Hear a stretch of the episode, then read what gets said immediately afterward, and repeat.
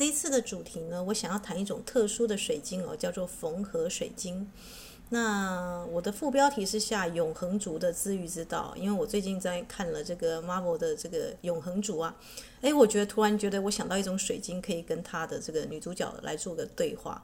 那我先介绍这种水晶好了，这种水晶有点特别，为什么呢？为什么叫缝合水晶哦？啊、呃，Fadenkreuz 那 f a d e r 呢，其实是这个德语的意思哦，它指的是纤维的意思啊，也就是说，这种水晶呢，中间有裂开一条像车一样的一个车线哦，那沿着车线呢，长出许多小小的新的水晶哦，那看起来呢是有点这个扭曲跟变形的，可是其实呢，这种水晶呢，啊，它有自愈哦，我们说的是自我疗愈的奇迹呀，啊，所以它叫做缝合水晶，有点像这个线呐去缝的这个样子啊。那它的晶体中央呢，有一条因为二次生长而形成的白色纤维线哦，有点像你剥开这个植物的这个根茎啊，你看到里面的纤维哦。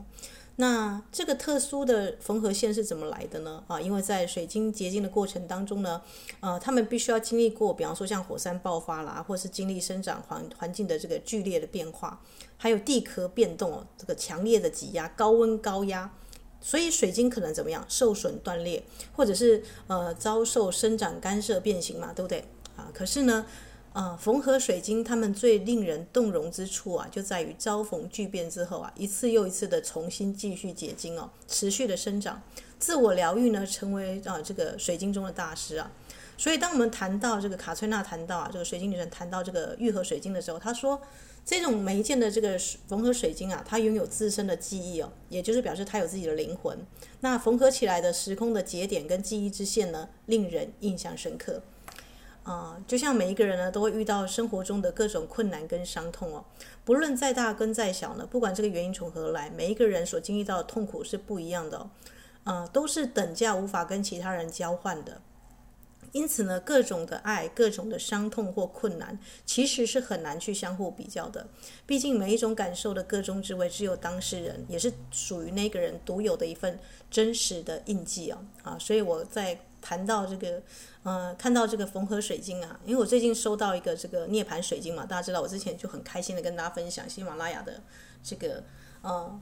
特殊的冰河水晶冰晶来到我生活当中。那我昨天仔细一看，我发现它是一个这个缝合水晶哦，也就是说呢，它身上有那种这个断裂，因为你知道在冰河下面，冰的行行走是非常缓慢，而且是有点像凌迟的，是非常强大的高压。所以这种水晶呢，啊，这个如果你买这个涅槃水晶啊，啊，或者是我们说的喜马拉雅水晶冰晶，你发现它身上有一条车线的痕迹啊，基本上恭喜你，你就遇到了这个自愈的大师啊，啊，这个。我们说的这个自我疗愈之道的水晶啊，你就发现这种这个大师了。那这个水晶怎么用呢？啊，为什么我会想要跟它跟这个最新上映的电影《永恒族》做一个连接呢？那音乐过后，如果你对啊，当然这里面有一些雷啦。那如果你还没看过这个电影，你可以看完电影之后呢，再来听我的这个啊这个分享。因为我我在谈这个水晶，我一定会跟这个这个永恒族的剧情啊结合在一起。所以，如果你为了避免爆雷哦，你就是可以看完电影之后呢再回来听。那如果觉得说，哎，反正我对这个 Marvel 系列或者什么英雄系列，我完全都没有在意，那你就可以来仔细听我这个广播。因为我就是可能用这个水晶来去谈一个人的自愈之道。哎，人的特质是什么？为什么一个人需要自我疗愈？自我疗愈之道又在哪里？什么东西让我们的灵魂变得更有价值？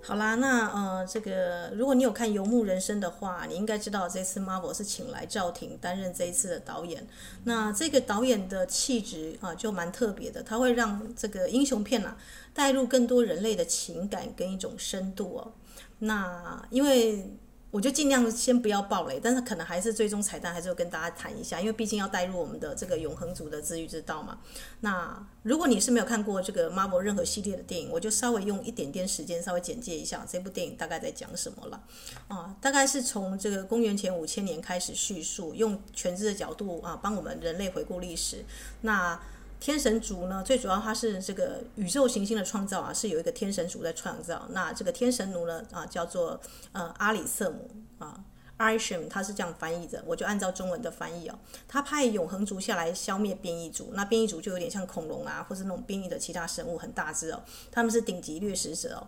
那一开始呢，你一定会觉得说永恒族是要保护人类，对吧？因为要来消灭这些这个很恐怖的这个怪兽啊。永恒族也这样认为，其他永恒族几乎都这样认为哦。嗯，所以你就看到历史上有很多的这个神话，比方说一开始就出现这个巴比伦嘛，我们说的空天空之城，那或者是呢里面的各种神其实都是啊这个被人类歌颂的啊，比方说呢里面啊这个我们说安吉丽娜·裘丽演的那个塞娜圣娜啊，就是跟这个希腊神话的战争女神啊这个雅典娜阿提娜是相映成趣的，是绑在一起的。那菲斯托斯里面很会制造各种争议的，它里面有各种神嘛，它就是公义之神。那呃，里面的男主角啊，这个我们应该说他是也是里面的反派啦。他有飞行能力的，叫做伊卡里斯，他是跟希腊神话那个飞的跟离太阳太近，翅膀融化掉的那个呃呃伊卡洛斯，他是啊、相对应的。所以你就发现说，这个里面的人物的命名啊，其实很有趣哦。那马东石，大家如果有去看这个，有去看一些韩剧的话，有在追剧的话，呃，他饰演的这个呃。Gilgamesh 啊，就是翻译成是吉尔加美神哦，啊，就是两河流域古典文学里面的这个史诗的英雄主角啊，其实就是同名啦。啊，这整个就是没有没有像雅典娜或什么样的翻译，他就直接把这个吉尔加美什的名字搬过来，它就象征那个大力神，它可以象征抵挡外外敌攻击，还有就是啊这个捍卫人民哦，还可以兴建城墙哦，这个力士神哦，就是大力士神，它有相同的异曲同工之妙。哇，所以你可以知道，永恒族基本上你可以知道，他们就是不死不生不灭的。那大多数的时候呢，这大家也知道，神就是不选择干干涉人类嘛，他们会任其发展。嗯，所以就会看到这个，当战争或瘟疫这样的悲剧发生的时候呢，他们的不干涉对其他成员，有一个成员呢，啊，Rook，他就觉得说这是漠视。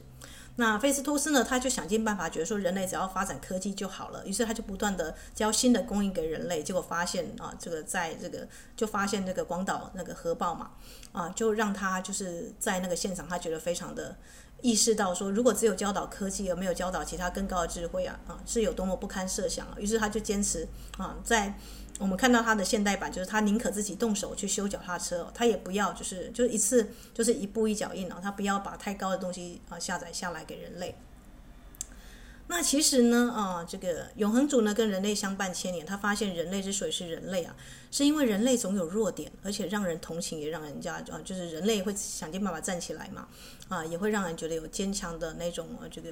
让人同情，也让人怜悯，但是更让人感到说，哎，是他们的可贵啊。如果说这部片有有这个我们说的，因为神基本上是没有感情的，没有情绪的，但是因为他们已经教导人类数千年来了，呃，所以呢，呃，你也发现这一群永恒族也不是那么完美。比方说呢，呃，Spike 是长不大的这个千年小女孩，有点像小精灵啊，或是这个彼得潘一样。Sina 呢，虽然是里面很强的女战士，但是因为她有这个精神异常、这个有魔症的困扰。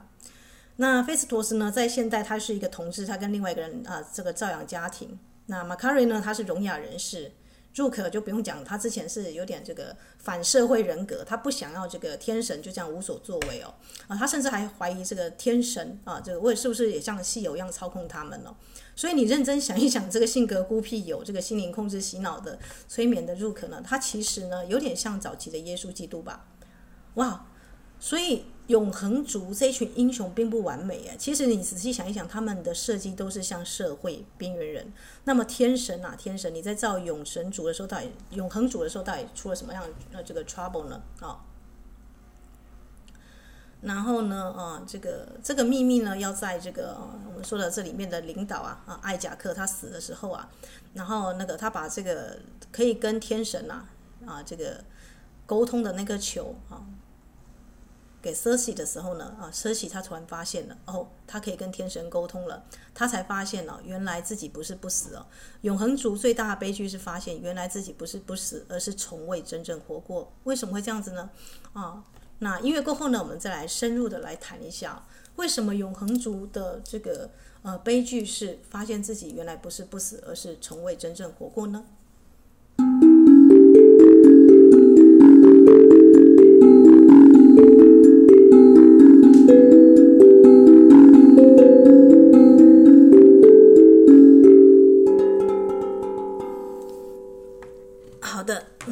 这就跟他们的任务有相关啦，因为永恒族大家知道，他们是要来人间执行一个任务的。先喝一口水哦，这剧情稍微再帮大家浓缩一下。呃，为什么永恒族不能演化，而且这个是有瑕疵的呢？因为天神本来就是要设计他们这个样子，他们是要对抗什么变异族嘛，那些凶猛的怪兽，因为那些怪兽是可以演化的，呃，所以你就发现他们会把艾贾克啊这个吃掉，然后吸收它的能量、它的记忆哦。那天神为什么要制造这个变异族呢？因为他们要把各个行星的这个顶级掠食者啊啊，把它就是销毁掉，让这个这个行星可以发展智慧生命。嗯，那这样不是不好吗？天神可以帮助人类成长啊，帮助这个各个行星的生命啊进化成高等智慧啊。对，可是问题是就在于哦，天神的计划是等这个行星的智慧生命啊高过一定的量的时候呢，它从内核啊，他们有一个天神种子就会爆发出来，就叫神线嘛，就是会孵出新的天神啊。那神仙的出生，这个天神要吃东西嘛，对不对？他就需要集结这个星球上所有的智慧能量，也就是收割整个行星的人口。这样讲大家比较理解啊。所以神仙，神仙其实是一件非常恐怖的事情哦，等于是世界末日哦。啊，那永恒族其实要帮助新的神诞生哦，他们真正的终极目的是这样子的。那最清楚这一点的，其实一开始那个领导者艾贾克他就知道，因为他已经帮助这个天神啊。我们一开始讲这个判官天神啊。啊，这个阿里瑟姆啊，已经帮助他执行百万年这种任务了。可是他始终知道啊，这个天神族的目的是要诞生新的神，而不是打击变异组。打击变异组只是因为变异组会吃掉太多人了啊，这个干扰干扰这个神仙的计划。可是这一次艾贾克他动摇，他觉得人类这么的有情有爱又有智慧，而且啊，之前这个萨诺斯事件才刚过嘛，啊，所以呢，他反而觉得说，其实应该是要延缓这个神仙的出啊出现了。那当然，我们知道他们里面也有有一些人是跟他啊站相反的角度，比方说战士伊卡里斯呢啊，他就反叛了啊，杀了这个艾贾克领导啊。我现在爆了很大的雷哦，所以大家如果还没看的话，嗯，应该先去看一下这样子哦。那如果你是本来就应该我听众大部分是不会看这个，我不太会去看这个最新的电影啦，所以我就是讲的比较这个详细一点哦。呃，总而言之，你会发现永恒族的内斗跟天神阿里瑟姆的关系，其实就是整个人类历史上政权更迭的缩影。比方说，在某个集权统治，我就先不指涉现在有还有哪有哪一些政权是极端统治了。但是在长期洗脑跟统治之下，人民是不是大多数会顺从统治者建立的秩序呢？啊，所以你就不会意外说，当艾贾克这样的族长，他其实应该说是一个族长，因为他不是最高嘛，最高是天神阿里圣王。当他想要去啊，这个这个延缓啊人类死亡，或者是阻止神仙的时候呢，就会下面有组员哦。比方说，他当他开始质疑上层统治者的合理性的时候呢，啊，我们说的历史上的所有帝国跟宗教建立都有一个假正当性嘛，啊，所有的权威都是我们为所有人类的福祉而努力哦，啊，为这种说法而建立的。但是实际上呢，我们都可以知道，他的夸胡就是统治者自己的野心哦，在包装在里面哦。所以艾贾克他就发现了这个天神这个阿里瑟姆有这样子的一个，为什么我们要让这么多天神诞生呢？然后他说天神可以再继续创造一个新的宇宙跟世界，但是你已经培育好不容易培育好了一个星球，这么高的智慧，你全部把它这个啊拿去喂一个神，这样的神啊是有帮助的吗？啊，但是极端统治它是不容许你下层的这个领导来啊这下层的管理者来反啊质疑上层领导啊。所以呢，有谁就是做那个里面的反叛者，就是像伊卡里斯这样的英雄哦，他就想要维持最初的秩序哦，这我们就说的效忠之人啊，因为他长期被洗脑跟统治，他觉得这个是最好的啊，他就出面去矫正这个族长的行为，甚至呢，甚至当其他瑟西啊，他的爱人啊，瑟西跟其他永恒族思考多种方式之后呢，他们决定啊，让菲斯托斯制造一个呃这个工艺啊，就是每个人戴上手环，然后连接在一起，形成一个这个。The Unimind 就统一意志哦，啊的强大能量来去压制神仙的时候呢，你就发现这个伊卡里斯千方百计的要阻挡哦。好啦，那我们现在刚说到人类的弱点是什么？人类的弱点就是人类有七情六欲啊，有没有？人类有这个至爱之人啊，人类是脆弱的，但他人类的弱点也是优点哦。反叛者伊卡里斯，因为他深爱 Cersei 嘛，就是这个这个领导者啊，这新的领导者，因为艾贾克最后是把球选定给这个传给这个艾斯西。啊，这个瑟西，那结局呢，并没有痛下杀手啊，让这个伊卡里斯没有痛下杀手的原因，就是因为他跟瑟西已经是千年夫妻了。也就是说呢，他们两个是相爱数千年的情侣哦，五千五千年从他们降临地球开始，他们两个啊，就是在啊，这个就是成为一对情侣啊啊，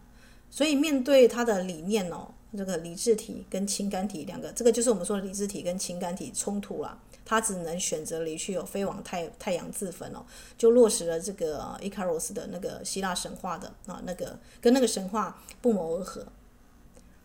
啊。那我比较。专注的在于为什么新的领导者啊，这个 Cersei 是里面其实是最弱的，因为他基本上他只有一个，他的特点是什么？第一个心思细腻啊，极富同情心。因为刚开始来地球的时候，就是他教人类啊怎么样缝织衣服啊，怎么样去做一些耕种的事情啊，所以他是里面对人类最友善的神，而且他有物质转化的能力嘛啊，所以他的他简而言之就是里面的有点像是医官呐、医疗官呐，可以有再生疗愈的能力哦。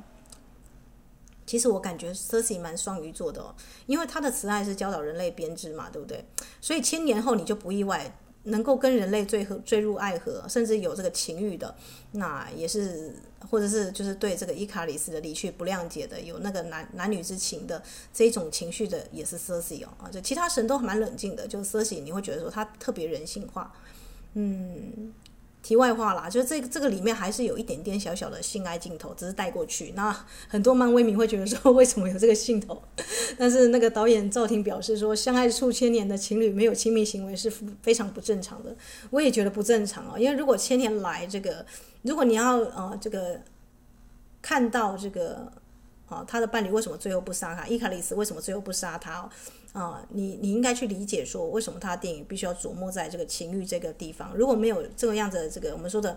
啊 s e r s e 这个最弱的女孩当接班，其实是啊，大家会觉得很难去接受嘛，对不对？可是呢，如果你去看现在的宝瓶时代，比方说一个博爱精神的回归啊，或者是说啊，这个永恒族啊的缺点在哪里，或他优点在哪里？那个艾贾克他说了，他最重要的原因为什么选择他当接班？他说 Cersei。因为没有人比你更爱人类哦，比你更懂人类哦，啊，我想就让我想到永恒族的治愈之道，恰恰就跟人类一样，因为他们也是不完美的，他们是天神设计出来的完美的 AI 机器人，大家了解吗？所以 Cersei 看到这个啊，天神族阿里圣母居然有一大堆一票的那个呃永恒族，就像那个我们说的复制人一样啊，在那边。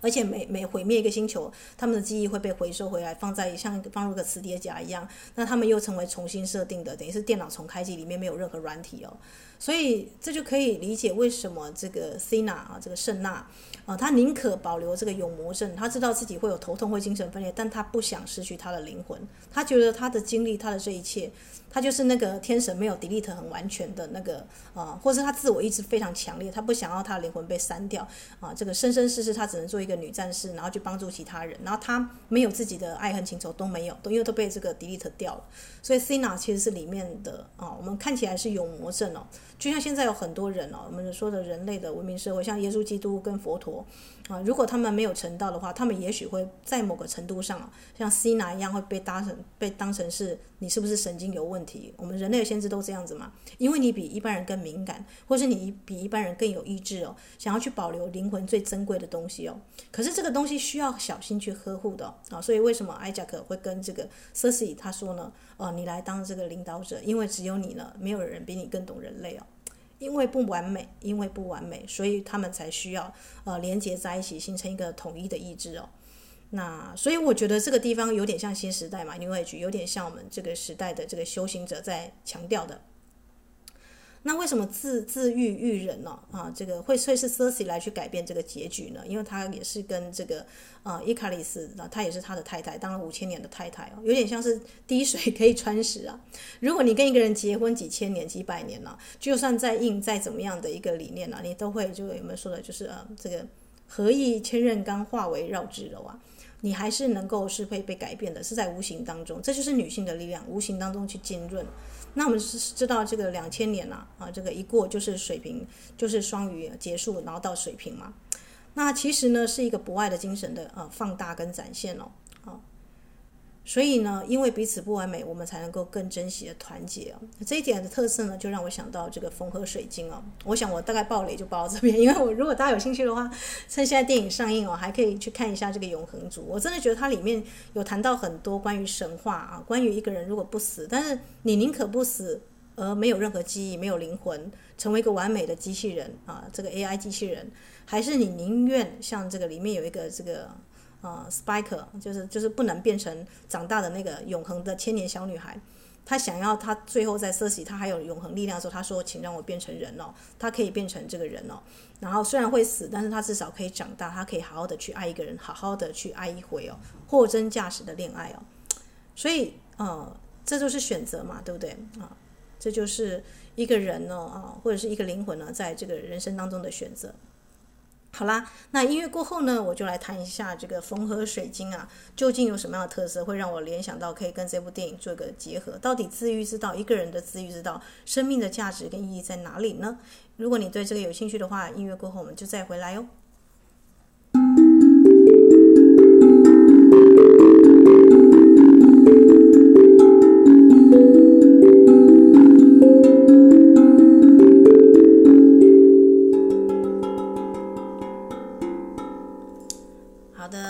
为什么风和水晶会让我想到瑟西呢？因为瑟西呢，她其实是被抛弃、被背叛的。因为这个男主角彦不，他也没有跟他讲说他为什么要离开，他离开就是好多年了。可是他却能够选择去爱、去包容，即便是他知道知道最后知道是男主角杀了这个他们最初的那个女领女女生的领导者艾贾克。所以那个那个握手跟那个那个拥抱啊，其实是一种包容的无形的力量，哎，这反而是非常有韧性哦。我说的韧是那个柔韧的韧哦，这种韧性其实是女生最最大的 power。所以姐妹们，你们不要忽略自己有这个最强大的韧性哦。好，那影响伊卡里斯的也就是千年的滴水穿石嘛，因为夫妻当了千年，真正的爱就像这个无情的这个浸润啊啊，让人家浑然不觉嘛。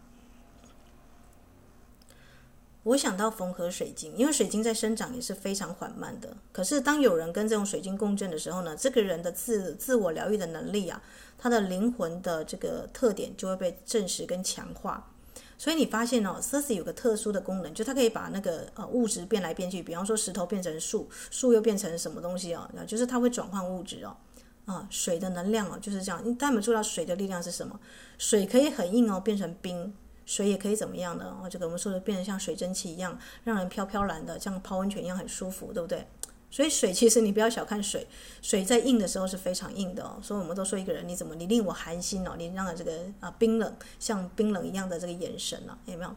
所以水其实是很难驾驭的一种一种物质了啊。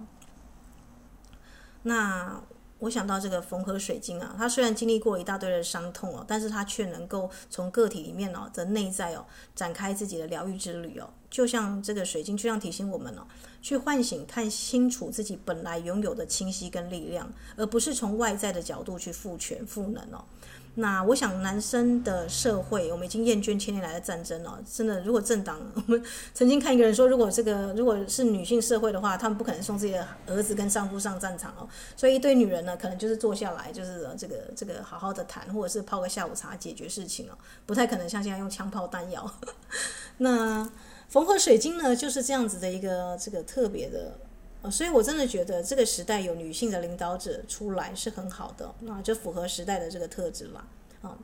认真来说，我觉得生活在台湾是一件很幸福的事情，因为我们现在是女性领导者嘛，对不对？可是男性领导者，如果你是伊卡里斯，你长期在左右脑战争，你长期在效忠党派，长期在这个场面，长期被某一些理念所催化的。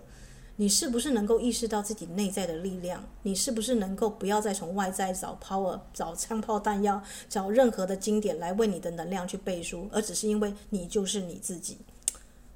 这一点就是很值得去思考，为什么永恒族那个 Spike 他不要再永生不死？因为没有意义啊！我这样子不断的在某某星球创造生命，然后我又这个档案被 delete 掉，然后我又重新再来，我就是一个干干净净的行尸走肉啊！虽然很完美，其实也不那么完美。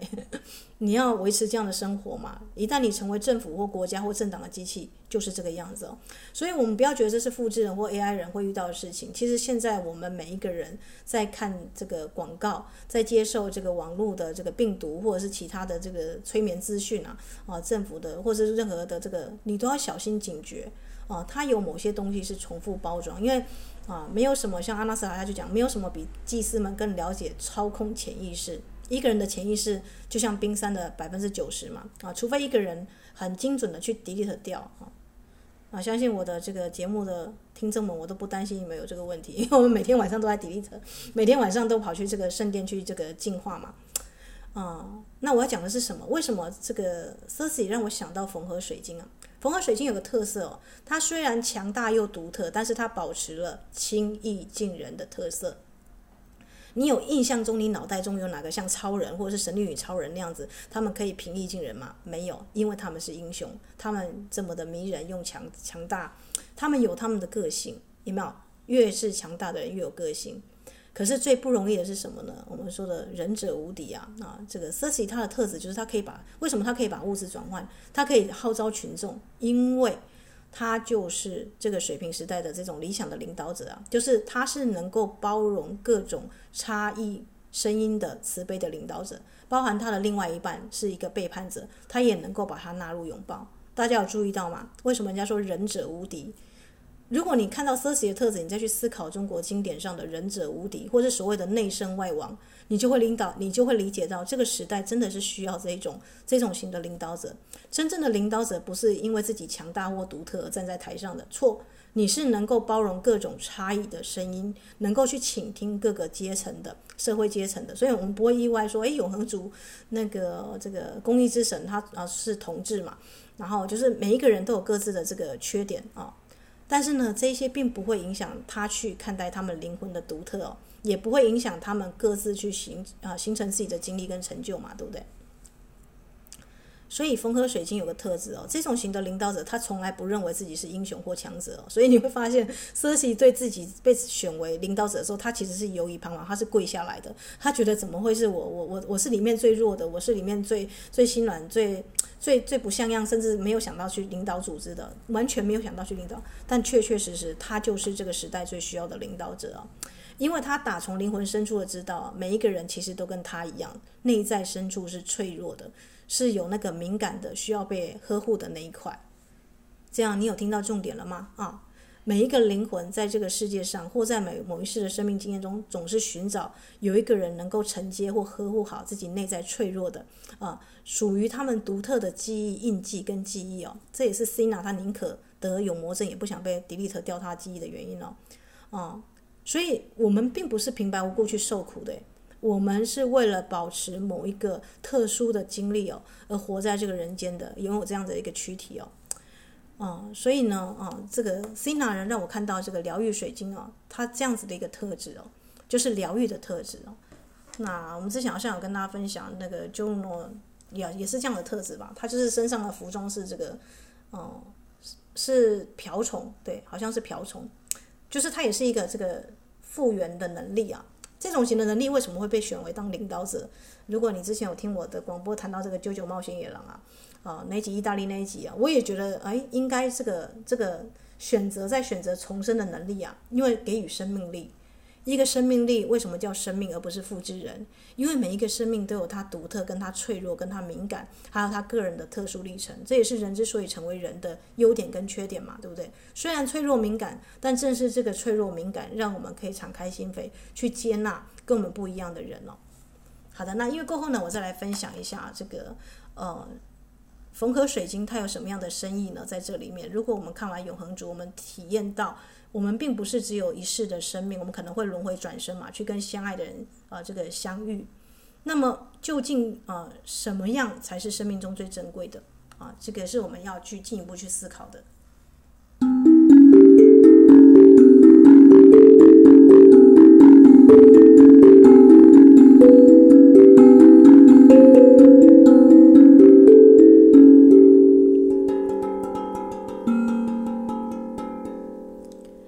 修者啊，你为什么要灵修？是要让自己变得更完美吗？是要开启自己的超能力，像超人一样吗？还是还是你只是想要真真实实的来体验人间，体验七情六欲？而且呢，这个体验七情六欲不是只是玩一场疯一场那种没有目的的玩，而是真的是生命中的玩家。所谓生命中的玩家呢，是你意识到，像泰戈尔有一首诗我一直很喜欢啊，他说：“死亡给生命与硬币，让他去兑换真正有价值的东西。”很奇怪，泰戈尔有很多诗，《飘鸟集》什么诗我都忘记了，但是从高中读他的诗啊，只有这一句诗句我 我一直莫名其妙也没有特别去背，但是一直记到现在哦。就是关于生跟死，他有这样的一首诗哦：死亡给予生命与硬币哦，让他去兑换真正有价值的东西哦。啊，当然大家也可以去思考，你的钱都花在哪里哦？有的人的钱是花在一定要买到很务实的东西哦。那有的人，比方说像我自己，大家应该在 现在录那么多节目，大家应该发现我是水晶控了，就是。但是我始终知道，虽然我是水晶控，很爱收藏各种水晶哦，很很爱收藏各种频率啊。应该正确来说，他们是地球的水晶大师哦。真正的宝石始终是镶在我们的内心的深处嘛，我们的这个心中灵魂所爱、心之所向嘛，对不对？等我们被这个意识觉察、认知、认确的那个宝藏啊啊，是我们人透过实际的行动啊、跟行为、思想去琢磨我们心中的这一颗钻石嘛。啊，如果你礼拜一晚上都有到这个地心世界 Teros 之城的去收蓝色钻石，去打磨你的这个钻石的每一面，你会知道我在说什么。镶在你胸线的这一颗蓝色钻石哦，哦，是等着把我们呃我们在人间的使命创造跟实践。但是这个使命是天神赋予给你的嘛？我们都说一个人要去找他的这个天赋嘛，天命之路。不是哦，你上面并不是有一个虚假神，或是有一个这个男性的这个长胡子像圣诞老公公一个人命令你去做这做那，你很快你就会厌倦哦。这就是为什么神不能现世，或者是神要跟人家讲话哦。每一个人呢，内在哦都有内建一个觉醒的闹钟跟这个我们说的灵魂的启动器哦。只有你自己啊，你就像这个缝合水晶一样哦。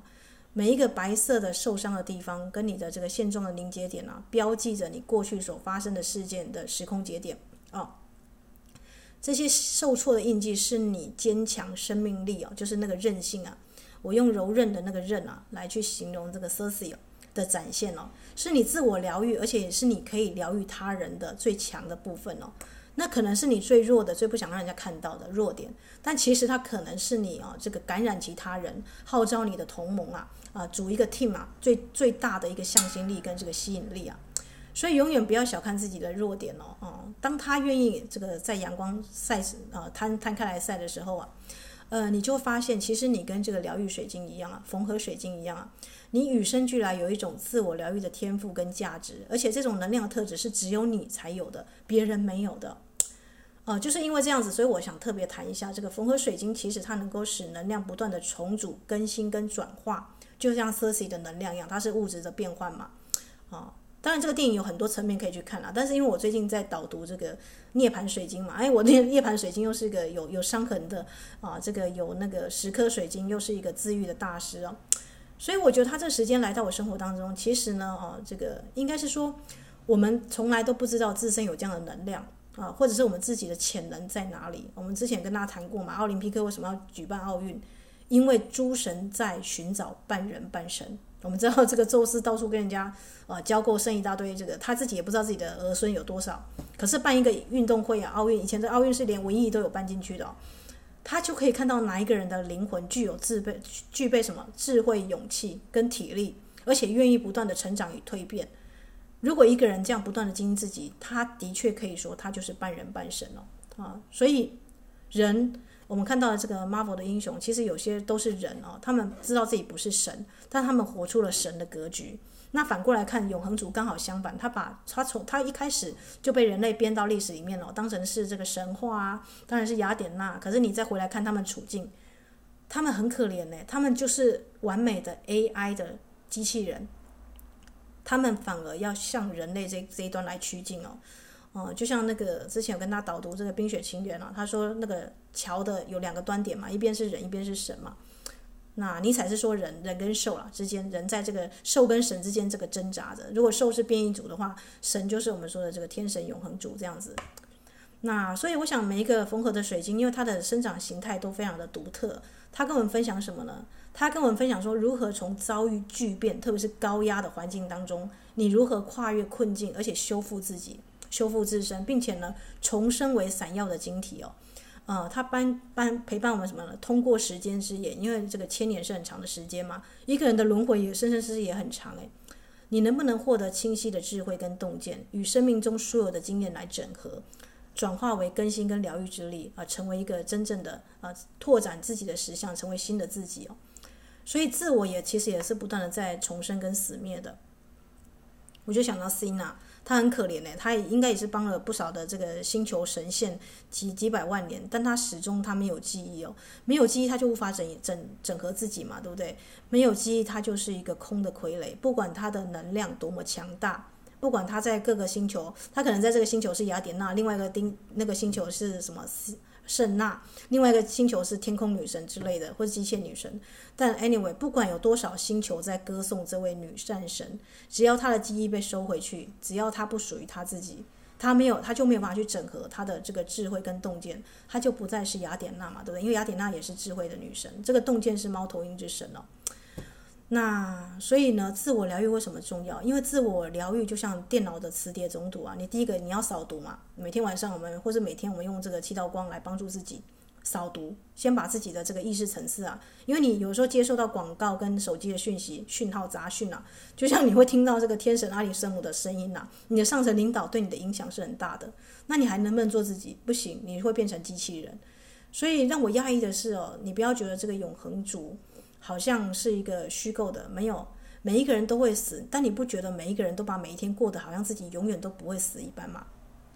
除非死亡到来的那一天，一个人才开始反反省他的生命，什么东西是真正有价值？你要等到那一天嘛？啊、我觉得并不需要。永恒族让我们看见了，即便你生命是永生的，你为了一生啊、就像那个 Speaker，他宁可啊、这个宁可好好的活一生，他也不要这个永生的岁月，因为。一生的这个呃精彩绝伦的，好好的去爱一场，谈一场货真价实的恋爱，好好从女孩变成女人哦，真正享受跟另外一个男人牵手这个体验啊、跟他的记忆被 delete 掉，永远就像一个小女孩这样子不老的一个形体哦，他觉得那一生还能够还比较值得一点。所以你觉得死亡真的是不好吗？我反而觉得，如果你认真的，这个死神只会放走一种人，什么样的人？不怕他的人。怎么可能伊斯塔人家看到死神都怕死的？的确，我之前有录一集是如何克服死神哦。但是死神呢，他会看你哦，就像这个天神啊，阿里霍姆，他会看你，你带走了什么？你用你一生有限的生命，你去换什么有价值的东西？有价值到你可以不死啊！如果一个人要 ascension 扬升哦，要能够通过彩虹桥，你要回答的是死亡，你要对死神回答的是这个问题：你凭什么不死？你用你一生，你去换什么有价值的东西啊？好啦，那音乐过后呢，我再跟大家分享一下缝合水晶它的功用是在哪里哦。我们再简单做个收束哦。那如果你对这个永恒族有兴趣，还是电进入电影院啊、去看这个电影哦。这个，但是如果你想要成为治愈之道的大师呢，诶，真的很可以啊，去收藏一根啊这个缝合水晶哦，因为这种水晶呢是真的蛮特别的。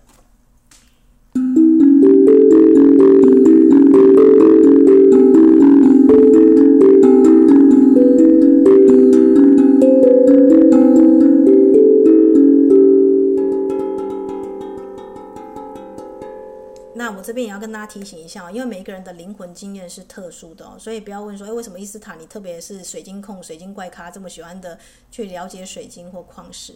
那我的生命灵数呢，在晚年是二零二，是七级哦，七级就是告别地球，不再重来哦。也就是说呢，我不会再经历过轮回的游戏哦，所以我对人体怎么变成光体，怎么样 ascension 到另外一个世界，也就是说成为永生。或者是啊，像阿纳斯塔夏一样可以变形哦，这种东西我很有兴趣，因为我的生命灵数是这方面的啊，这个真正的告别过去了。呃，告别过去跟天神把你 delete 掉或那个记忆是不一样的，是你个人哦，呃，提升你的这个八个脉轮跟身体之外的三个超新星脉轮了。比方说星际门户、灵魂之星跟地球之星的脉轮。如果之前有上过我脉轮课的啊，或者是有听我这个脉轮的广播的，你会理解我在说什么。这三个脉轮哦，三个超个人脉轮哦，除非一个人意识够整合，否则他根本 touch 不到。也就是说呢，一般人的梦呢，可能是到处乱梦啊，还被追杀啊，被什么样的？可是你如果是一个灵修者啊，啊、你在梦中就可能像阿纳斯塔像样，你是去另外一个世界，是穿越的、那缝合水晶恰恰就是能够整合你身体的八个脉轮，跟你的三个身体外的三个超个人脉轮，也就是说的。呃，星际门户、灵魂之星跟地球之星的强力的连接，就像色系的能量，它就是能够转化各种物质哦。那它可以把众人之力呢都统合在他身上，而且它能够跟这个新的要诞生的神啊去跟他做沟通啊。这是不是很强大的能量？是，缝合水晶不是像你眼中看到这么破破烂烂的，因为它能够修补任何破碎的东西，也就是它能够把你体内的这个不需要的东西哦重新整合哦。所以磁铁充足重不重要？对电脑来说很重要啊。那啊，它当然能够帮你连接高我，因为它可以跟天神沟通嘛，跟灵魂层次的频率，还有最重要是修补你气场当中的破洞、以太的伤痕印记、内在小孩的受伤印记。还有刺激你的能量更新哦，重组跟转化，这一点是最重要的。然后让你在日常生活经验当中呢，可以从挫折当中尽快复原，以崭新的能量重新开始。哇，这样讲会不会每个人都想要去收一支缝合水晶？但缝合水晶其实不是那么的好遇到哦，它真的是需要有缘人啊，它才会出现。那情绪层面的话呢，我们小时候大家知道，大家会容易被高层控制啊。高层就是小时候是爸爸妈妈嘛，那之后是你的学校的上级啊、上司啊，或者是你的公司上的这个，或者是你的老师之类的。如果你要断除攀附于你以太星光体层面上的负面情绪和被依赖索取的那种这个情绪勒索、那种能量锁，缝合水晶可以帮助你斩断这种能量锁啊。当然有很多其他强力水晶也是有这功用，但缝合水晶它特别能够根除啊，就是被依赖、被索取的无形的能量锁啊，就像舍弃它之后，他就不会再回头去找这个那个抛弃他的，也不是就没有说理由就离开的，他选择跟一个人类哦啊，就是继续他的新的恋情，他也没有让自己放空，大家注意到吗？从挫折中自我疗愈，即便是千年夫妻，你离我而去，抛下我，放下就放下了。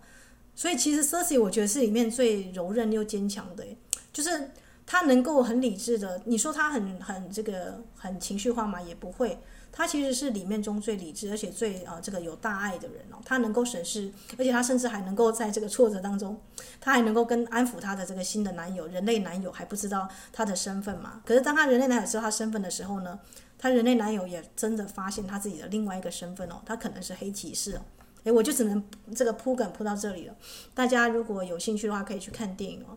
嗯，anyway，我想跟大家谈的就是哦，人生实难啊，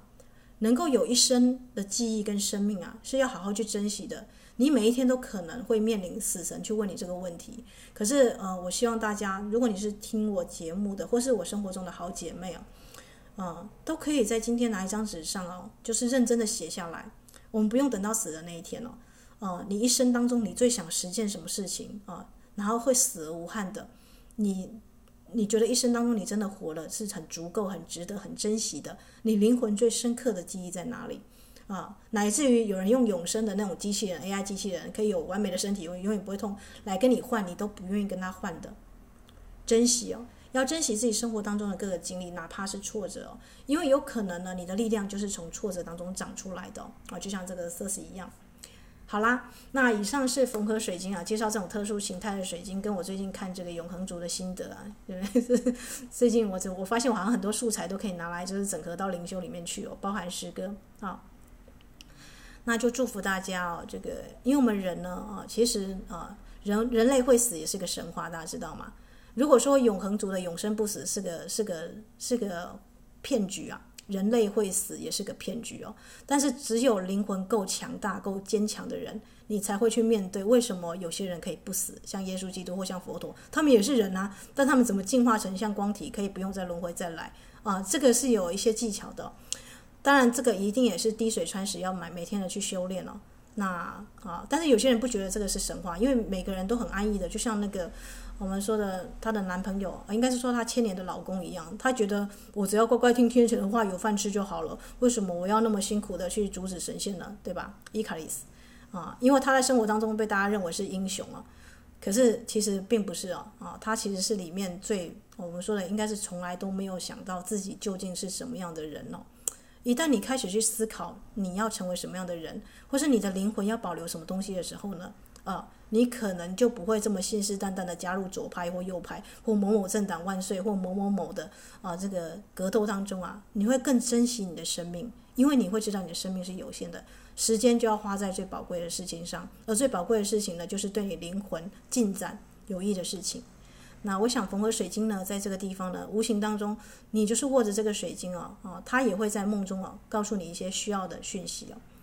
好啦，那以上就是今天的节目啊，缝合水晶永恒族的自愈之道。其实永恒族呢，就是我们人类啊啊，人类是永恒的，只是人类还不知道，所以人类还活在死亡是个骗局的这个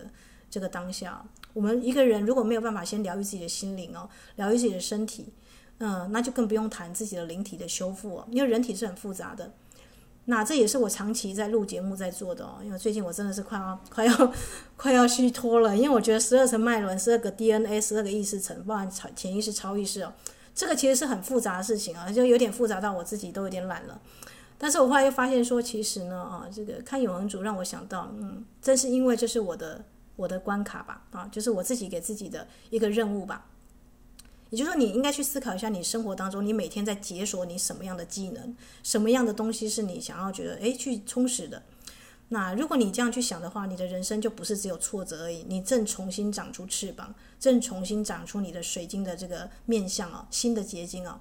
那就祝福大家在人生当中啊，不管每一天哦，有任何的挫折或是有什么样的考验哦，都能够像缝合水晶一样哦。啊，自我修复、自我疗愈哦，即便是被冰河碾压过，即便是这个火山爆发、高温高压，我们还是可以缝合回去，长成一颗完整的水晶哦。虽然形态跟其他水晶有点不一样，但是受伤的地方就是我们成为大师的地方。那就祝福大家每一天啊都能够呢啊自我缝合，因为有时候不是一个大事件，每天有个小小的 trouble，但我们也都能够啊透过自己疗愈了自己，然后来啊长出新的新的结晶。好了，那今天的节目就到这里。我是伊斯塔，祝福大家有美好的一天。